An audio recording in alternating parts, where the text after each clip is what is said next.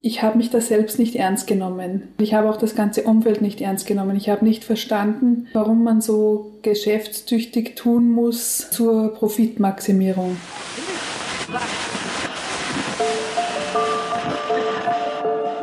Herzlich willkommen zu Hansa Rauschen, dem Literaturpodcast des Hansa Verlages. Mein Name ist Florian Kessler. Hier sprechen alle zwei Wochen Lektorinnen und Lektoren mit Menschen aus der Welt der Bücher mit Schreibenden und Lesenden, mit Leuten von anderen Verlagen und aus dem Haus. Es geht um alles, was in Bücher passt und außenrum passiert. Und das ist wirklich nicht wenig. Willkommen zur 25. Folge von Hansa Rauschen, mitten in Zeiten der Quarantäne. Vom Leben nur mit sich selbst allein und vom Leben mit lauter anderen erzählt auch ein großer, zugreifender, wunderschöner Roman, der genau in diesen Wochen im Cholnay Verlag erschienen ist. Es handelt sich um Birgit Birnbachers Ich an meiner Seite, ein Buch, das vom frisch entlassenen Häftling Arthur und seiner Welt erzählt. Einer Welt, die nun wirklich außerhalb des gutbürgerlichen Fokus liegt, von dem sonst so viel Literatur erzählt. Ist Arthur ein Opfer? Ist er ein Täter? Wer ist man überhaupt? Und weiter, wie kommt eine Autorin eigentlich an solche Geschichten heran? Wie nähert sie sich ihnen? Darüber hat die 1985 geborene Birgit Birnbacher mit ihrer Lektorin Bettina Wörgötter gesprochen als eine Art Making-of des Romans, das zugleich noch viel mehr ist, nämlich eine Unterhaltung darüber, wie man das überhaupt macht, sich der sozialen Realität und den Menschen nähern. Und das können wir alle gut brauchen gerade, glaube ich. Wege zu und Empathie für andere Menschen. Viel Spaß beim Zuhören.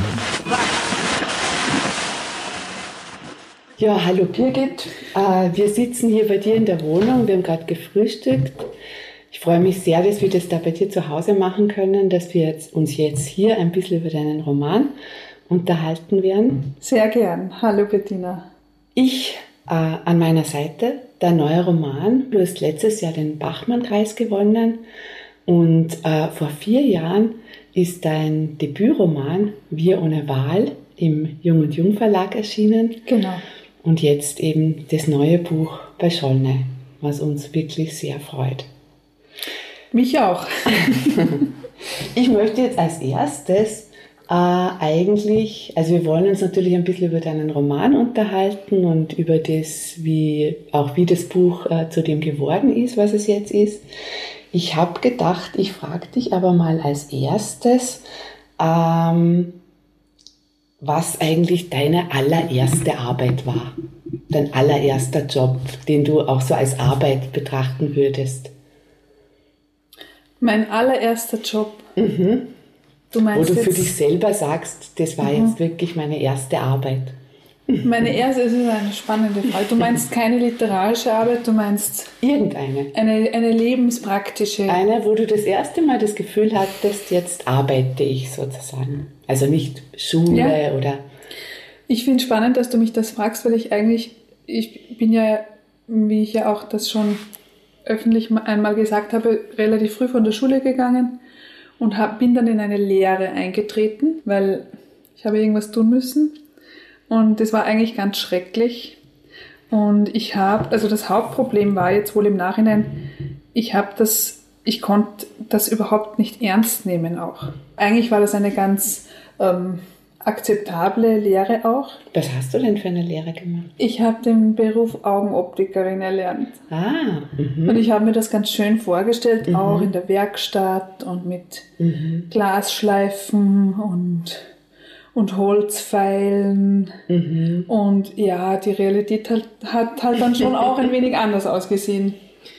Dazu kamen auch ein paar andere Aspekte, die ich alle schon literarisch verarbeitet habe in meinem Text Schwarzach St. Veit, der auch eine, eine ganz starke Abrechnung ist mit dieser Lehre auch und mit mhm, dieser Zeit. Mhm, mhm. Aber um auf deine Frage zurückzukommen, ich habe mich da selbst nicht ernst genommen in dieser Tätigkeit. In dieser Arbeit. Mhm. In dieser Arbeit und ich habe auch das ganze Umfeld nicht ernst genommen. Ich habe nicht verstanden, warum man so geschäftstüchtig tun muss, mhm. äh, zur Profitmaximierung. Mich mhm. hat das eigentlich immer befremdet. Mhm. Und eingebettet war das Ganze ja auch in dieses kleinbürgerliche Milieu auch, aus mhm. dem ich ja stamme. Mhm. Und mich hat das sehr erdrückt und mhm. sehr befremdet. Nur damals habe ich nicht das so empfunden, als würde es mich befremden, sondern ich habe mich einfach Fehl am Platz. falsch gefühlt. Und bin dann eben Meine Lehre war beendet an einem 14. Februar ähm, 2004 und ich bin dann genau. Also du hast die Lehre fertig gemacht, Ja. tatsächlich. Aha, du bist Augenoptikerin. Nein, ich sage das nicht, dass ich das bin natürlich. Ich, also normalerweise spreche ich auch nie darüber, weil ich das nicht mag. Ich mag das nicht zu meiner Identität dazu zählen. Also nicht diesen Beruf. Die Zeit schon. Aber ich mag nicht sagen, ich bin, weil ich das eben nicht bin. Ich habe das immer abgelehnt. Und äh, es ist dann wirklich so gekommen, dass ich genau an diesem Tag, wo eben auch diese Lehrzeit beendet war, äh, auch dann im Flugzeug gesessen bin, eben nach Addis Abeba und dort so einen Freiwilligenaufenthalt gemacht habe, einige Monate. Und da hatte ich dann tatsächlich das Gefühl, also es war tatsächlich so, dass Addis dann meine erste Heimat geworden ist, außerhalb der, meiner Herkunft. Und die erste große Stadt eigentlich, in der ich mich zurechtgefunden habe und mich dann erst einmal orientiert habe. Da war ich 18. Da habe ich dann das Gefühl gehabt, das war so eine, wie das ganz viele machen, im Zuge eines Freiwilligendienstes, so eine, eine Arbeit in einem Waisenhaus. Damals habe ich das auch alles schon sehr kritisch eigentlich betrachtet. Also ich war nie so jemand, der jetzt dahin fährt und glaubt, seine Hilfe wird dann so gebraucht oder ich kann da jetzt so einen, äh, einen ganz wichtigen Einsatz dort machen. Das habe ich, die Illusion habe ich überhaupt nie gehabt. Aber ich habe das Gefühl dort gehabt, ähm, diese Art von Tätigkeit, diese Art von Arbeit, also das, das Zusammenarbeiten mit diesen Adoptiveltern, diese Gespräche, die Arbeit mit den Kindern, für die ich eigentlich nicht so begabt bin, aber ich habe halt viel, meine Tätigkeit war in einem Säuglingsraum, da braucht man diese Kompetenzen noch nicht so sehr, die man sonst mit Kindern braucht und damals habe ich die nicht gehabt. Ähm, das war, da habe ich dann schon gespürt, das ist so eine Richtung, das ist für mich wirkliche Arbeit, also Arbeit, die ich auch anerkenne als Arbeit. Und insofern ähm, war das eigentlich dann so dieser Grundstein für meine späteren Tätigkeiten. Ich habe dann das ganze Leben nie wieder was anderes gemacht, außer Sozialarbeit und Literatur. Also das war dann schon der sozusagen Anfang. beides auch darin ein bisschen begründet ist. Sozusagen sehr spannend. Sehr spannend. Und also ich finde, du hast jetzt was Wichtiges gesagt, nämlich, dass du das nicht als sozusagen ein Teil deiner Identität betrachtest, diese, diesen, diese Beruf oder diesen Berufsbezeichnung, weil also eben Arbeit wird ja schon sehr als identitätsstiftend so, so gesellschaftlich betrachtet. Also das hast du ja nicht gemeint, sondern so, aber es, es, es ist irgendwie so, Arbeit geriert auch Identität. Ja, selbstverständlich. Und ich glaube, gerade in unserer Gesellschaft, wo es sehr wichtig ist, dass man in der Lage ist, eine Art tabellarischen Lebenslauf auch zu verfassen, das ist bei mir auch ganz schnell unmöglich geworden, weil ich müsste immer dazwischen schreiben parallel.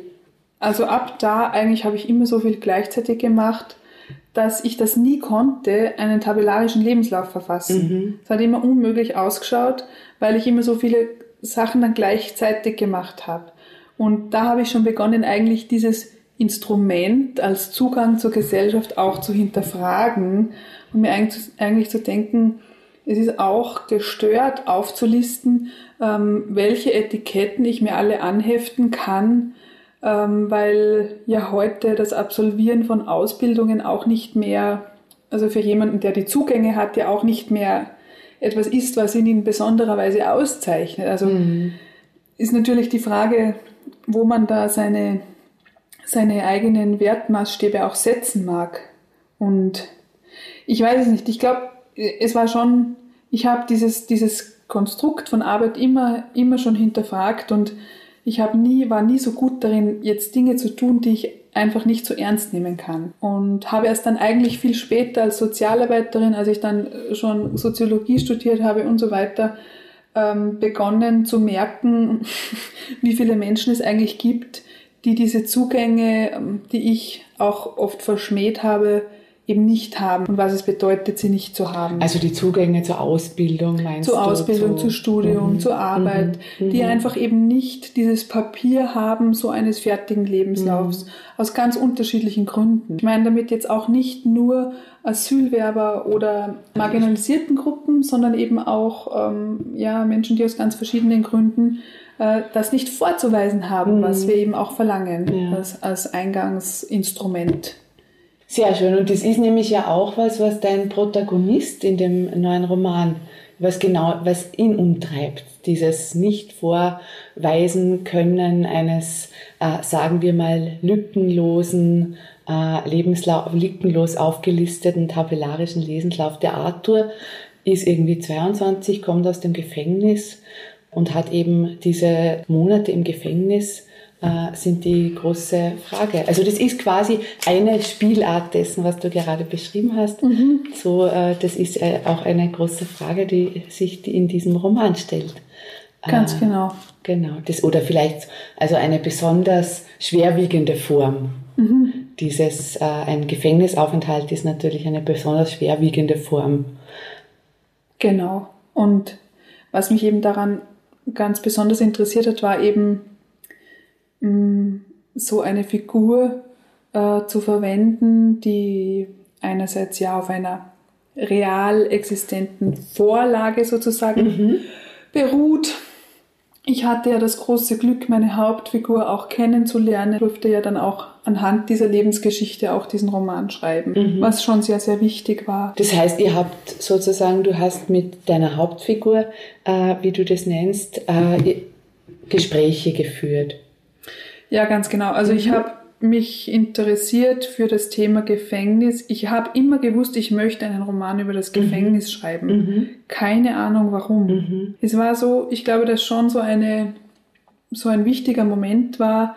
Es hat einmal ein Kunstprojekt gegeben, da ist eine Gefängniszelle so aus rosa Styropor nachgebaut worden in mhm. Originalgröße. Hier in der Stadt am Cayetana-Platz. Und man hat sich reinsetzen können in diese Zelle und ich habe das gemacht und habe mir das angeschaut, wie halt ganz viele andere auch. Und das war eine sogenannte Viererzelle und die war in unmittelbarer Nähe zur Justizvollzugsanstalt. Mhm. Die war damals noch mhm. mitten in der Altstadt. Und ich habe das dann so völlig absurd erlebt. Mhm. Also ich hatte da so einen Moment, wo mir vollkommen klar geworden ist, wie, äh, wie steinzeitlich man das eigentlich auch empfinden kann, dass man glaubt, dadurch, dass man jetzt ein paar Menschen für lange Zeit da zusammen einsperrt, wird irgendwas besser. Und gleichzeitig ist mir aber natürlich klar, äh, so funktioniert das nicht bei jeder Art von Verbrechen. Mhm. Ich habe halt dann auch begonnen, mich einzulesen und mir war natürlich klar, was ich überhaupt nicht möchte, ist jetzt, ähm, ich wollte keine einfache Opfer-Täter-Geschichte schreiben. Mhm. Gleichzeitig wollte ich aber natürlich auch maximal große Rücksicht nehmen auf bestimmte Gruppen von ähm, Verbrechensopfern und so weiter. Mhm. Ja, also es war vollkommen klar, das kann eigentlich nur ein Betrüger sein, um den ja, es da geht. Ja. Um also das mal Klartext zu sprechen. Ja, genau, das Verbrechen ja. sozusagen das ist Verbrechen, natürlich schon entscheidend. Ja, das kann man nicht mit jeder Art von Verbrechen natürlich auch so mhm. machen, weil es eben manchmal schon auch sehr klar ist. Ja. Und, ähm, Aber ich meine, das kommt ja da auch gut raus eigentlich in deinem Roman für so, ein, so eine Betrügerei. Also ohne, dass man das jetzt irgendwie völlig marginalisieren will. Also die Strafe ist eine ganz harte für so ein Eigentumsdelikt. Die Strafe ist in, mhm. in seinem Fall eine ganz harte mhm. gewesen. Eigentlich diese 22 Monate mhm. für einen unbescholtenen Bürger sozusagen. Mhm. Aber in seinem Fall hat es zwei Gründe gegeben, die ähm, diese Strafe so hoch werden ließen. Mhm. Und das war eben einerseits, dass er ja eine Auswanderungsgeschichte hat. Arthur, die Hauptfigur, äh, und mehrere Jahre mit seiner Familie im Ausland gelebt hat, in Andalusien. Und deswegen erstens der Grund der Fluchtgefahr bestand und äh, zweitens, ähm, dass eben die Beträge, die er sich so erschwindelt und ähm, ergaunert hat durch seine Online-Betrügereien, mhm dermaßen hoch waren, mhm. äh, dass eben auch das mhm. die Strafe so lange eigentlich vergleichsweise ja, für, für genau. junge Erwachsene, genau. die sich nichts zu Schulden kommen haben lassen, ausfallen lassen mhm. hat. Und tatsächlich, ja, war es dann bei ihm auch so, äh, also auch das ist sehr stark an die, an die reale Hauptfigur mhm. eben angelehnt, sonst könnte ich das alles nicht so genau wissen, äh, dass es eben, er hat zum Beispiel nicht einmal eine Untersuchungshaft auch ähm, gehabt, mhm. sondern ist direkt, direkt quasi äh, inhaftiert worden, mhm. auch aufgrund dieser mhm. Fluchtgefahr. Und ja, das kann man sich dann auch äh, im Buch nachlesen, wie, wie sich das mhm. dann angefühlt hat für ihn mhm. als eben sehr jungen, auch sehr gebeutelten Mensch bereits vom Leben. Und das habt ihr also so in, in Gesprächen, hast, hast du diese reale Geschichte äh, mit ihm nachempfunden so, und äh, auf dem aufbauend dann, dann hast du nach ihm gesucht oder ja. wie muss er tatsächlich ja. so, also richtig hab, dezidiert. Ja, also ich wusste dann mhm. schon, ich möchte eigentlich diesen Text schreiben und das mhm. soll auch ein längerer Text mhm. werden, weil ich wollte mich einfach weiterentwickeln im Schreiben und mhm. ich wusste einfach, das ist das Thema, da kann ich, da, daraus gibt's was für mich zu schöpfen. Mhm. Es ist einfach, mhm. es spricht mich so sehr an, dass ich auch jahrelang dabei bleiben könnte. Und dann habe ich aber irgendwann gemerkt, also ohne diese Hauptfigur, ohne, mhm. diese, ohne diese Vorlage, die wirklich jetzt mit mir sprechen kann, funktioniert das nicht. Mhm. Ich war mhm. zwar bei Vereinen für Bewährungshilfe, ich habe dort mit, mhm. mit Menschen gesprochen, was sehr spannend, sehr mhm. aufschlussreich war. Mhm. Ich war zu Hause bei einer Justizvollzugsbeamten, die mir ganz lange Fragen beantwortet hat und mhm. sehr, sehr wichtige Fragen. Weil damals dachte ich noch, es sollte vielleicht ein Buch werden, auch über den Gefängnisalltag, äh, was ich dann wieder komplett verworfen habe. Was es jetzt einfach, überhaupt nicht ist. Was genau. es überhaupt nicht ist. Mhm. Das ist einfach auch immer unwichtiger mhm. geworden mit der mhm. Zeit, ja. Ähm, das wirkliche Thema hat sich dann erst so herausentwickelt. Mhm. Also dieses, ähm, wie stelle ich mich da, dass ich wieder den Platz in der Gesellschaft genau. finde. Wie, wie, wie komme ich zu dieser Chance eigentlich nach dem Gefängnis, nach dieser Lücke äh, im Lebenslauf? Das ist genau. So, ja. Und wie groß ist eben auch die Verlockung, dann wieder das eigentlich auf einem illegalen Weg zu machen, mhm. weil es auf dem legalen eben kaum möglich ist. Mhm. Ja. Mhm. Also weil man da quasi fast dazu gezwungen wird.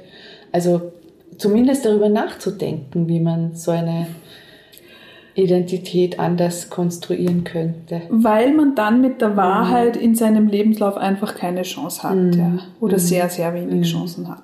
Ja. Der Arthur hatte die große, also hatte das große Glück, muss man dann eigentlich, äh, könnte man eigentlich fast sagen, dann an jemanden zu geraten, der, äh, ich sage jetzt mal, auch unkonventionelle Wege geht um äh, ans Ziel zu kommen. Also der Therapeut, mhm. äh, Dr. Vogel, genannt mhm. Bird, ist ja äh, jemand, der, ich will jetzt gar nicht sagen, es mit der Wahrheit nicht so genau nimmt, weil das würde es eigentlich gar nicht treffen. Aber sozusagen er ist einer, der Umwege zu gehen bereit ist. Ja, durchaus. also das würde ich schon auch so sagen. Mhm. Das, äh, äh, ja, für mich hat das einfach auch großen Spaß gemacht, diese Figur zu schreiben, weil, weil Bird eben einer ist, der irgendwie in der Sozialarbeit äh, so ziemlich genau alles falsch macht, was man mhm. falsch machen kann und dabei auch äh, katastrophale Bilanzen vorzuweisen hat mhm. und dennoch aber ein gewisses Erfolgsverzeichnis auch hat, mhm. äh, mhm. was den Kontakt zu seinem Klientel auch betrifft. Und also er versucht ähm, unbewusst mehr oder weniger diese Delinquenz oder, oder diese, die, dieses abweichende Verhalten seiner Jugendlichen eigentlich noch zu unterjochen, indem er immer der noch ähm, schwierigere und noch etwas peinlichere Kerl ist. Ja, und eben eigentlich auch sozusagen so dieses Konzept von, es gibt diesen einen Weg von Beruf und Arbeit völlig in Frage stellt. Ja, genau. Also seine eigene Arbeit ist natürlich auch permanent gefährdet und er ist mehr oder weniger auch nur noch aus Mitleid sozusagen bei seiner ehemaligen Studentin angestellt, die das Gefühl hat, sie muss ihn irgendwie retten aus seiner ähm, Lebensmisere.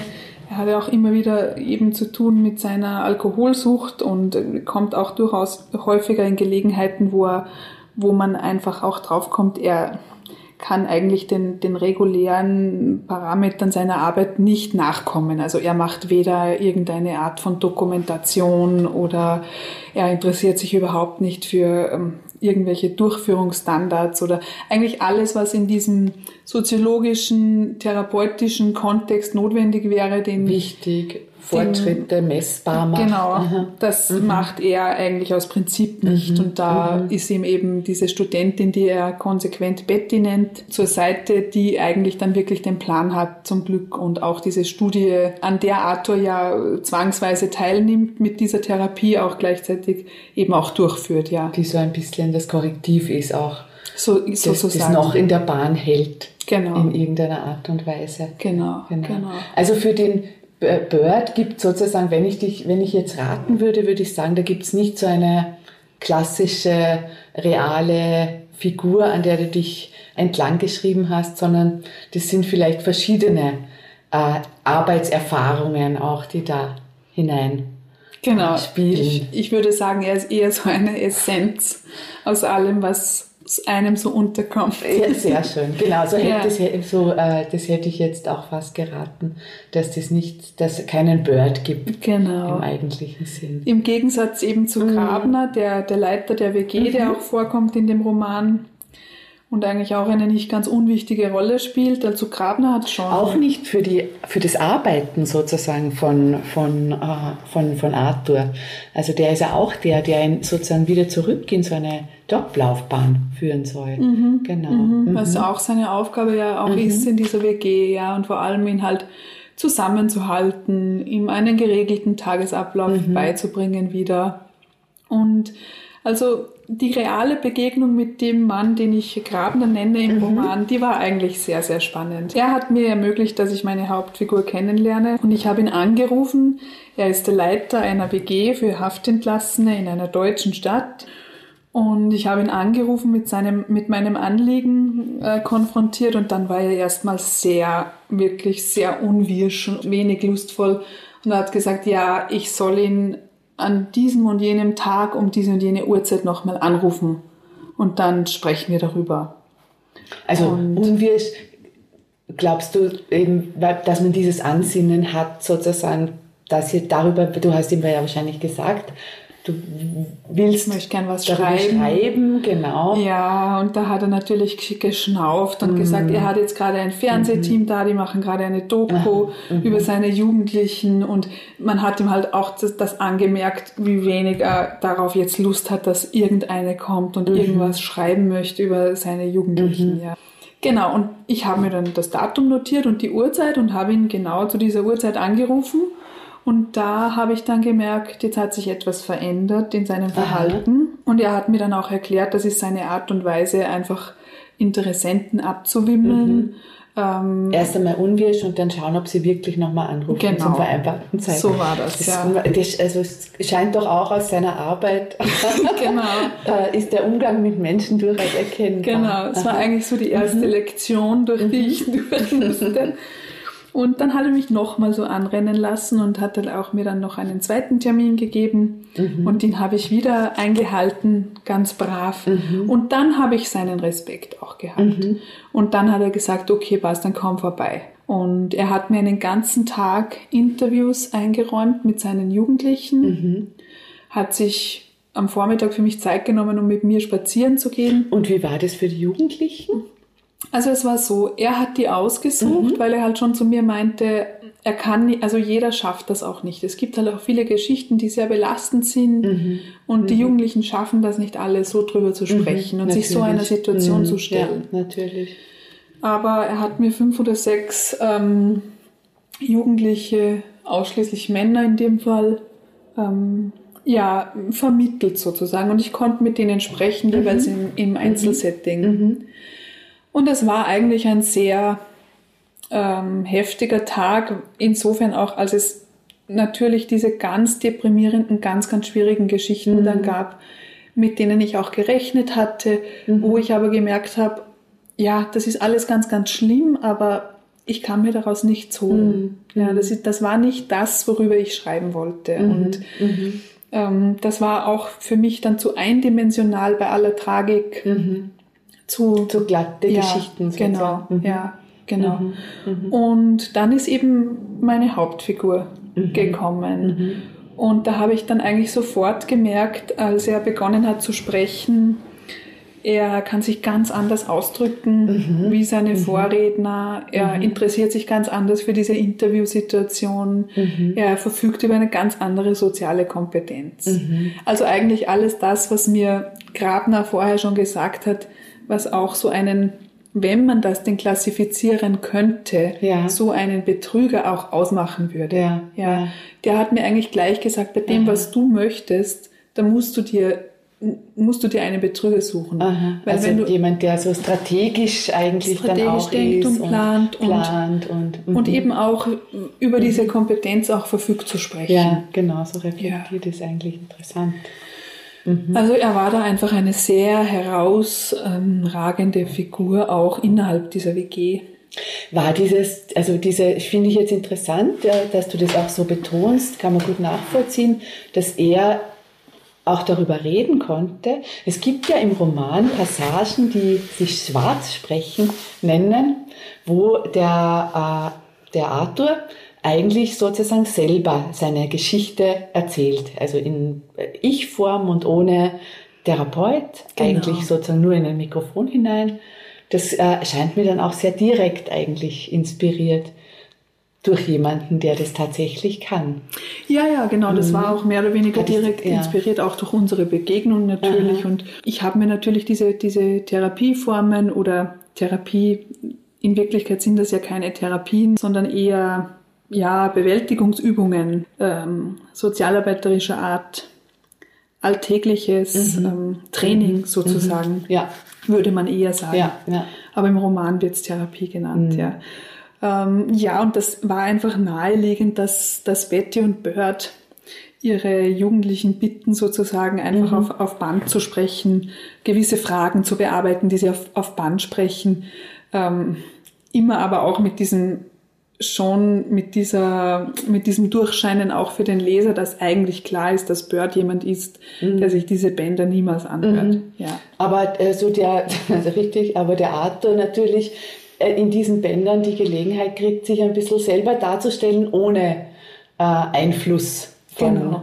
mhm. anderen, ohne Einfluss von Grabner oder den Therapeuten und so. Das ist eine Möglichkeit, sich ganz selber darzustellen. Genau, sozusagen. Eigentlich. Und die Selbstdarstellung mhm. mhm. erhält ja dann einen sehr wesentlichen Wert auch in, in, innerhalb dieser sogenannten Therapie, ja, wo Arthur ja üben soll, sich selbst darzustellen, mhm. sich zu produzieren als eine Art überlebensfähige Figur in der Gesellschaft. Ja. Mhm. Also das ist ja auch das Therapieprogramm, das Bird eben entwickelt mhm. mit Betty gemeinsam, mhm.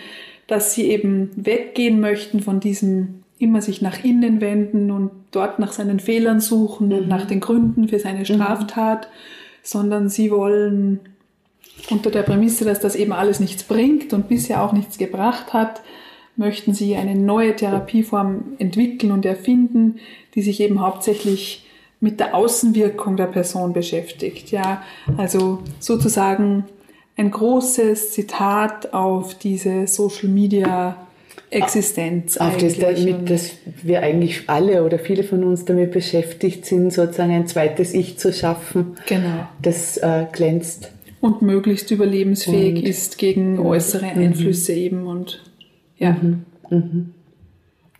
Und ja, sehr spannend, dass sie, dass sie, dass man, also daraus dieses, du nennst das im, im Buch das Starring-Prinzip, also quasi äh, mach dir einen Star, mach einen Star aus dir und äh, stell ihn dir zur Seite. Oder eine Hauptfigur eben, ja. Das, das Wort, das ich ja so genau. wichtig finde eigentlich für den Text, mhm, ja. Mhm, mhm. mhm. In mehrfacher Hinsicht in, gleich, ja. Ja, richtig, in mhm. vielfacher Hinsicht, genau. Also genau. insofern, einerseits ist es natürlich der Inhalt dieser Therapie, andererseits ist es auch in Wirklichkeit so gewesen, dass die, die Hauptfigur des Textes sich über die Jahre eben immer mehr identifiziert hat mit der Figur Arthur. Mhm, mh. Und einer der schönen Momente war wirklich für mich, als ähm, er mich dann irgendwann gefragt hat in einer E-Mail, wie denn jetzt das Buch eigentlich ausgeht, mhm.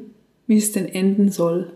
Also, weil sich sozusagen in eurer Zusammenarbeit eigentlich ein bisschen auch die, die Arbeit im Roman vollführt. Genau. Könnte man das fast so sagen? Ja, das kann man schon so sagen. Da mhm. ist mehrmals etwas verschwommen miteinander, mhm. auch was diese Hauptfiguren-Adaptionen mhm. betroffen hat. Mhm. Also es war schon eigentlich sehr spannend. Mhm. Ich hätte mir manchmal gewünscht, man könnte das literarisch übertragen, aber da hast du mich zum Glück auch gebremst, als es soweit war und hast gesagt, so, da musst du jetzt nochmal einen Schritt zurück. Das geht mhm. einfach dann auch zu weit und zu.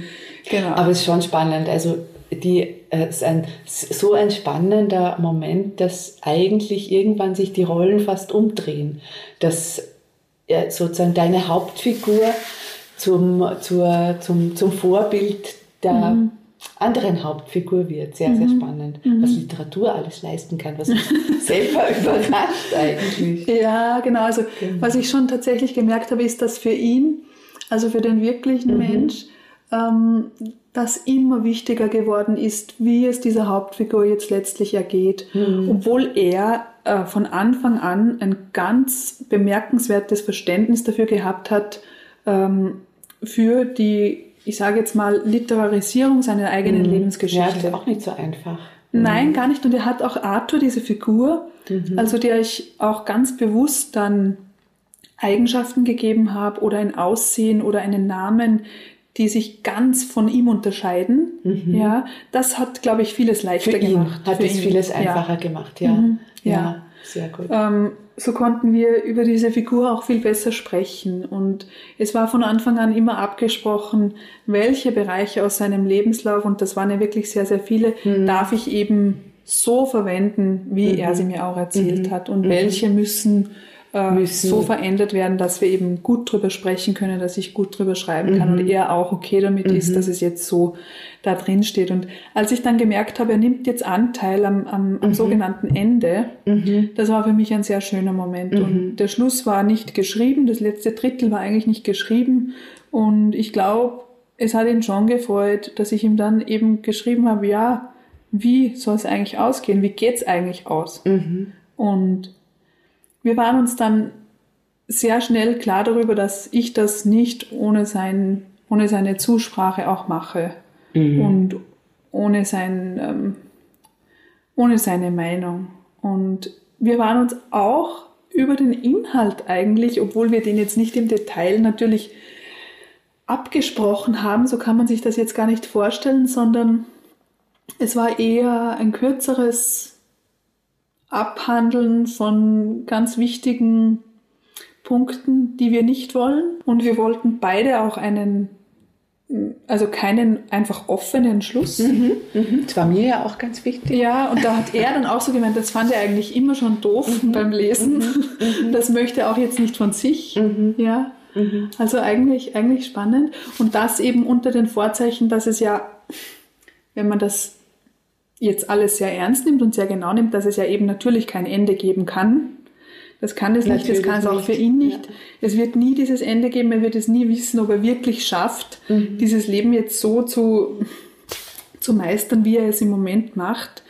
Und ähm, da haben wir, finde ich zumindest, einen Weg gefunden, der mich selber äh, letztlich zufrieden schon gemacht hat, ja, und den eben er in Ordnung findet. Sehr gut, mich auch. Und jetzt haben wir auch ganz sicher so neugierig gemacht auf den Schluss. Erzählen tun wir das jetzt natürlich nicht, Nein. aber das haben wir jetzt auf alle Fälle. Lass mich dich vielleicht zum Abschluss noch was fragen.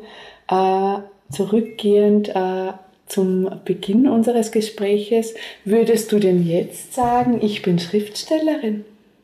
Ja. Als Identität. Ja, das sage ich schon länger. Ich habe es zwar dann mhm. lange üben müssen auch, also mhm. mich ganz lange immer dabei komisch gefühlt, ist aber trotzdem gesagt.